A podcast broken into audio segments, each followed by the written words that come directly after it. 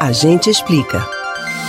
O Vale Transporte é um benefício para todo trabalhador. O empregador deve antecipar o valor gasto com o transporte para que o funcionário se desloque da sua casa para o local de trabalho e vice-versa. Não é uma reposição salarial, e sim uma antecipação para cobrir essas despesas. E qualquer trabalhador que faça parte do quadro de funcionários da empresa de forma fixa ou temporária tem direito ao benefício. Mas a empresa é realmente obrigada a fornecer vale transporte?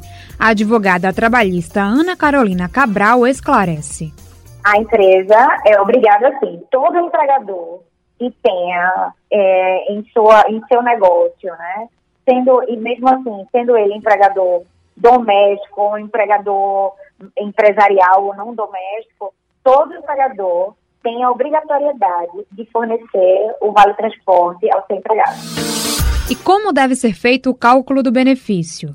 O benefício, ele é um benefício que ele que tem um custo dividido entre o empregado e o empregador. Só que ele não é o custo no seu valor total. A empresa, né, o empregador, o patrão, ele tem somente o direito de descontar do, da remuneração do empregado até em até 6% do valor do vale transporte. Então, por exemplo, se o empregado ele tem que usar dois ou três vale transportes por dia, né? E que na soma total do mês, da, da ida e volta ali para o trabalho, é, a soma do valor, ele ultrapassa os 6% do valor total da remuneração do salário, o empregador ele não pode descontar o valor total, ele vai descontar até 6%. Se o valor for abaixo desse total de 6%, ele vai descontar o valor que é correspondente ao percentual menor.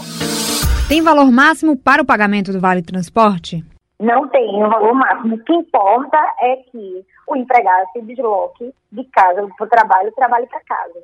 E até neste ponto é, é até importante destacar o seguinte: o Vale Transporte é um benefício que é fornecido ao empregado. Então, somente o empregado é que pode utilizar esse Vale Transporte, porque ele é concedido para que seja possível o desempenho da atividade, a prestação do serviço para aquele empregado. E o pagamento pode ser feito em dinheiro? Isso é uma, era uma discussão que vinha sendo desde o estabelecimento lá da lei de 85. É, então, o que, é que acontecia?